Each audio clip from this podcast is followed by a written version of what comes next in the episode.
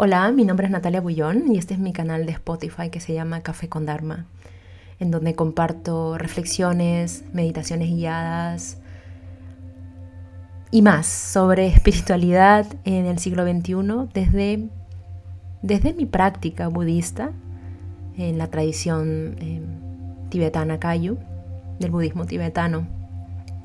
Y en esta ocasión te quiero, te quiero traer una invitación a reflexionar conmigo sobre mis preguntas de, cómo estamos usando las herramientas de autoconocimiento de una manera bastante egoísta, una manera cínica, digamos. Em, ¿Cómo estamos usando herramientas como constelaciones familiares, em, psicodrama, programación neurolingüística, incluso la psicoterapia o sí, la psicoterapia, para seguir evitando hacernos cargo de lo que tenemos que hacer. Tengo la sensación em, con las personas que, acompaño y también con las charlas de meditación que, que doy de introducción, que son de introducción a la meditación, que hay esta resistencia a crecer crecer como seres humanos. ¿Y, a qué me refiero con esto? Con usar estas herramientas para seguir contándome el cuento de que va a llegar el momento. Ya llegará. Y mientras tanto sigo a expensas de recibir ayuda, de recibir consejo. Y todo está bien, pero yo aquí me pregunto cuánto es suficiente y cuánto es insuficiente. ¿Cuánto es suficiente? ¿En qué momento comenzamos a crecer y, cuándo nos damos cuenta que seguimos siendo parásitos? ¿Y por qué parásitos? Porque seguimos comiendo, comiendo, comiendo y nos contamos el cuento de que necesitamos más para crecer y para tomar acción en nuestra vida cuando no es tan difícil. Ojo, hay que poner este comentario y esta invitación que digo en un contexto particular. Y aquí me refiero a personas que están saludables, tienen un ego saludable, no un ego escindido, sino un ego saludable, que son capaces de verse, que, son que, tienen la posibilidad de hacer algo al respecto con su vida. Em, por supuesto viven en una sociedad bastante cómoda, con medios económicos, etc. Pero Esperemos que entiendan a, qué me refiero, de usar la espiritualidad como una venda y como realmente como, como una niñera, incluso al terapeuta, como un niñera, una niñero, un niñero. Eh, y, ¿Y cuánto de eso nos creemos? Que es válido. ¿Cuándo es el momento de crecer? ¿Cuándo es el momento de decir, bueno, todas estas cosas que he hecho por años me están mostrando que el único responsable y el único responsable de cómo miro el mundo soy yo. Ahora voy a hacer algo diferente. Me tomará 5 años, me tomará 10 años, pero comienzo ahora de verdad. Hago a un lado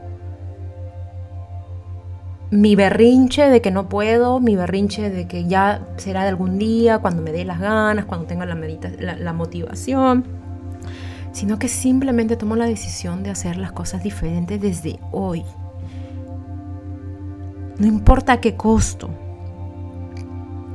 ¿Cuánto de eso estamos usando? ¿Cuántos, cuántos meditaciones guiadas más necesitamos? ¿Cuántos canales, cuántos videos motivacionales más necesitamos? En serio. Para finalmente decir, tengo, causo tanto daño. causo tanto daño con mi manera de ver, con mi manera de hablar, con mi manera de pensar, con mi manera de actuar.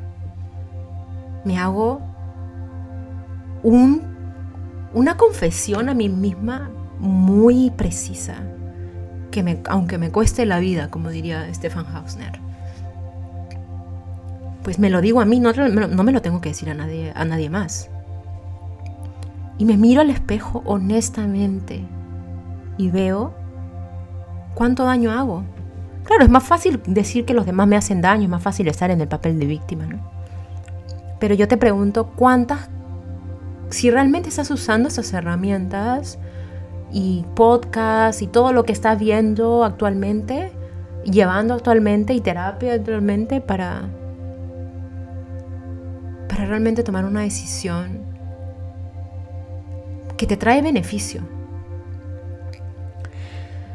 Otro punto que, que es importante para mí es que hay esta creencia de que la espiritualidad nos hace tener más paz. Bueno, yo no creo que sea así. Al principio. Creo que al principio trae más confusión, trae más conflicto, porque no queremos ver esos aspectos demoníacos. Eh, demoníacos, agresivos, lujuriosos, eh, asquerosos, bueno, cualquier... Mándame más adjetivos.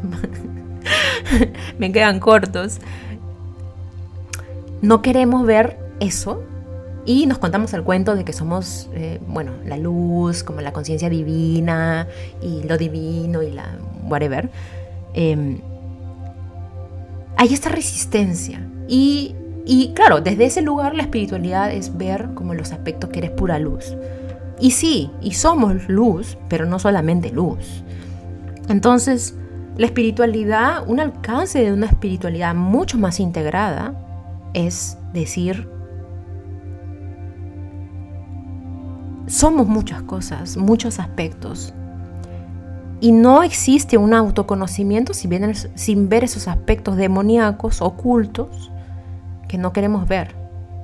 ¿Por qué? Porque hay esta tendencia cínica y hipócrita en realidad, que nos encanta mostrar el maquillaje, no queremos que la gente nos vea como somos.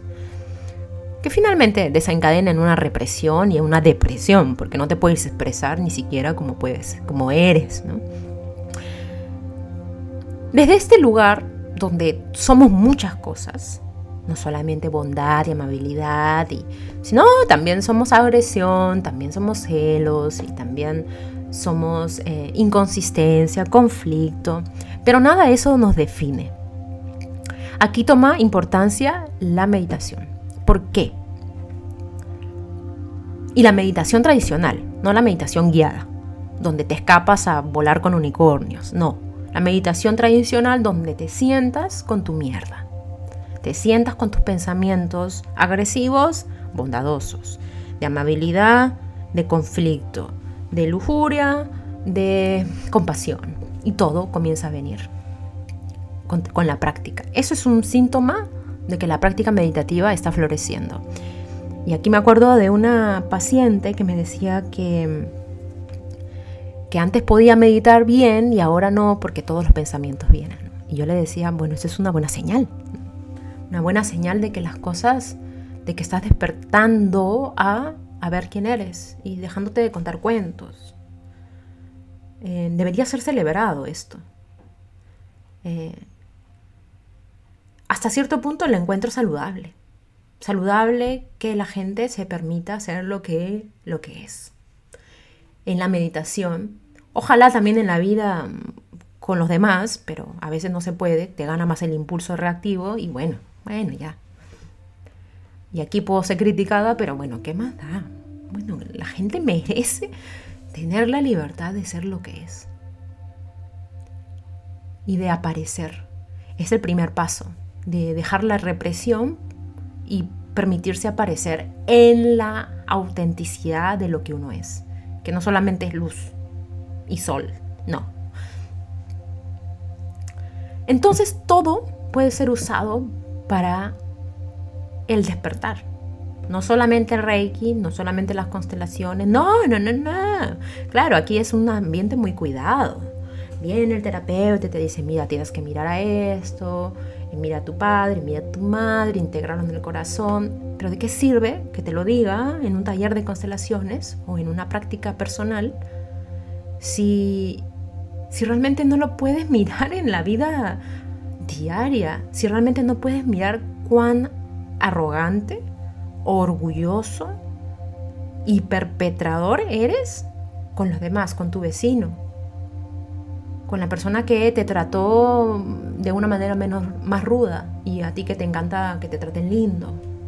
En ese sentido, la gente que no nos da lo que queremos es nuestro principal maestro.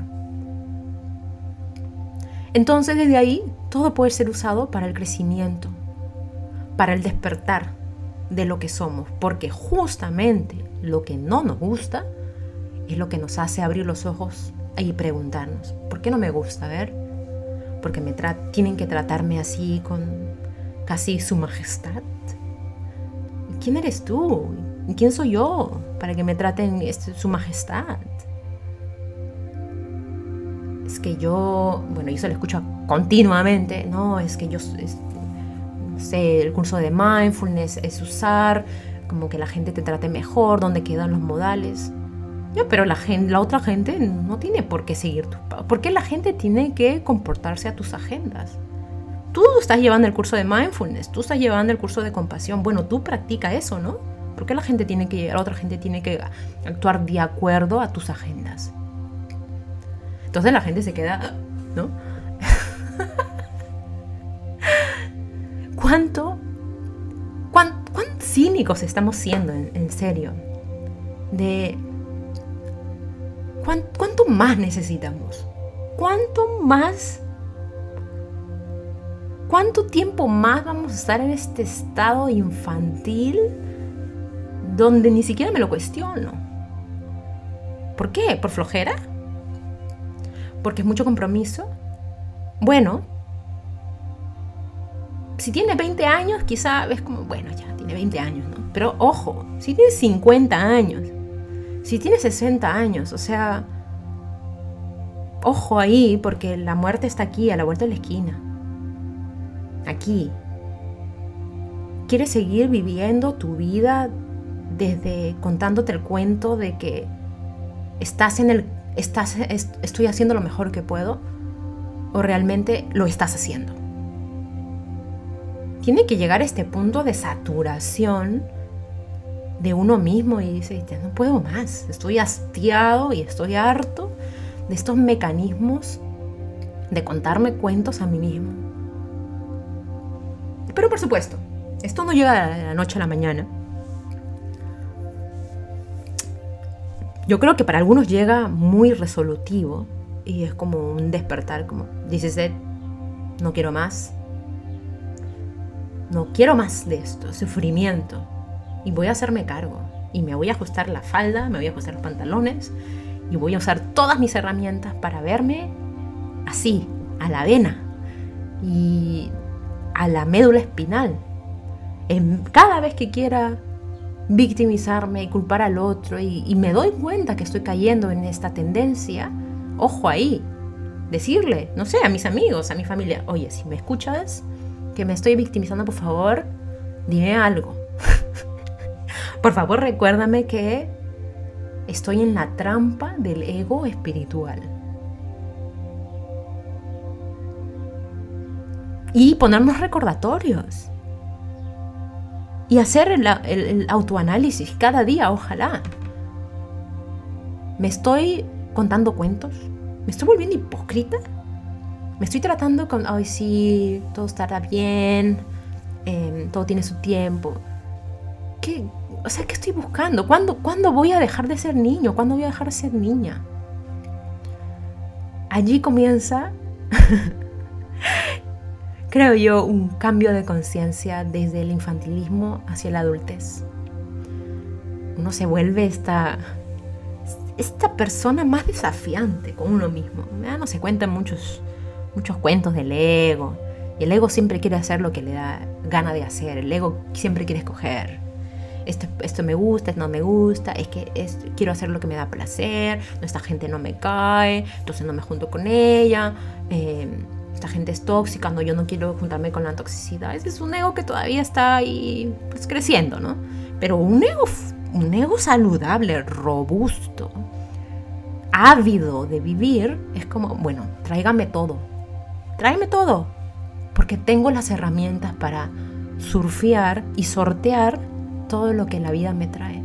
sin escoger. Podré con todo. Se me rompe el corazón, bueno, voy con todo. Mi corazón se expande, bueno, voy con todo. Se muere alguien significativo en mi vida, bueno, voy con todo. Me abandona alguien, voy con todo. No ando escogiendo lo que me gusta o no me gusta. Esto es una cosa muy infantil. Em, este esta es la invitación. El, problema creo que radica en el excesivo énfasis en el yo. Yo alguna vez escuché hace muchos años, yo primero, yo después y yo al último. Ya, ese es un ratito, ¿no? El ego parece que necesita crecer un poquito. Al principio está muy, muy flaco. Ya, pero tampoco, va, tampoco puede crecer tanto. Hay que tiene que crecer un poquito ya. De inseguridad a un poquito de seguridad, de self-confidence. Y luego, pa, o sea, tampoco te creas tanto que eres tan importante. Y me lo repito yo a mí misma. Ojo, todo esto que yo te digo, me lo digo a mí mismo constantemente. Mi yo no es lo primero, ni lo después, ni lo último. Finalmente, el, creo que el propósito y el propósito de toda la vida es del servir y del servicio genuino a los demás. ¿Por qué? Porque el yo se pone al último aunque suene patético y a nadie le guste, eh, el yo va al último. El yo siempre quiere hacer lo que él quiere, pero no siempre hacer lo que uno quiere es lo más beneficioso. A veces el crecimiento está en hacer lo que uno no quiere. Por ejemplo, la meditación. Entonces la meditación, volviendo al núcleo del asunto, que permite aunque no te guste, aunque no sepas cómo hacerla, aunque te frustre porque tu cabeza es una loca, es la loca de la casa, es un mono, te sientas porque sabes que es beneficioso y ha funcionado por más de 5.000 años, desde las tradiciones hindús. Y te sientas con lo que eres y te rindes a lo que eres. Ya, ¿qué más le da? Nos vamos a morir pronto. De verdad. Bueno, ¿qué hacer? Creo yo, y lo que me di cuenta a mí, volver a la meditación. A la meditación tradicional, no la, no la meditación para escapar. La meditación shamatha, sentarse en el cojín, 10 minutos en la mañana, 10 minutos en la tarde, 10 minutos en la noche, y sentarse ni tan rígido ni tan relajado. Tan, muy relajado te vas a ir a dormir. Muy rígido tu mente no se va a poder quedar quieta para nada. Y poner el objeto en la respiración, el objeto de la concentración en la respiración, pero no tan, no tan tenso. Eh, la, la atención en la respiración es como con la misma intensidad con que una mariposa se posa en la palma de tu mano. Es muy gentil, muy suave. Y cada vez que perdemos la concentración de la respiración, volver a la respiración, volver, volver. Y es, de eso se trata la meditación al principio, del cultivar el mindfulness. Y eso lo puedo hablar en otro capítulo, porque es extenso. Bueno, la meditación, en conclusión, es esta herramienta de autoconocimiento donde no tienes a una niñera o un niñero que constantemente te dice lo que tienes que hacer y mira a tus padres y la cuestión. No, la meditación es esta herramienta de autoconocimiento donde tú vas descubriendo tus caminos. Te vas contando cuentos y también te vas dando cuenta que te estás contando cuentos. Entonces resulta divertida. Y todo esto te lo cuento desde la tradición budista porque no conozco otra. Donde hay un sistema que ha funcionado 2500 años. Eso. Quédate con las preguntas. te reto a que te mires al espejo con tu humanidad. Y en el momento que uno comienza a hacer eso, uno comienza a ver con mayor humanidad a los demás. Y deja de pedirles tanto también.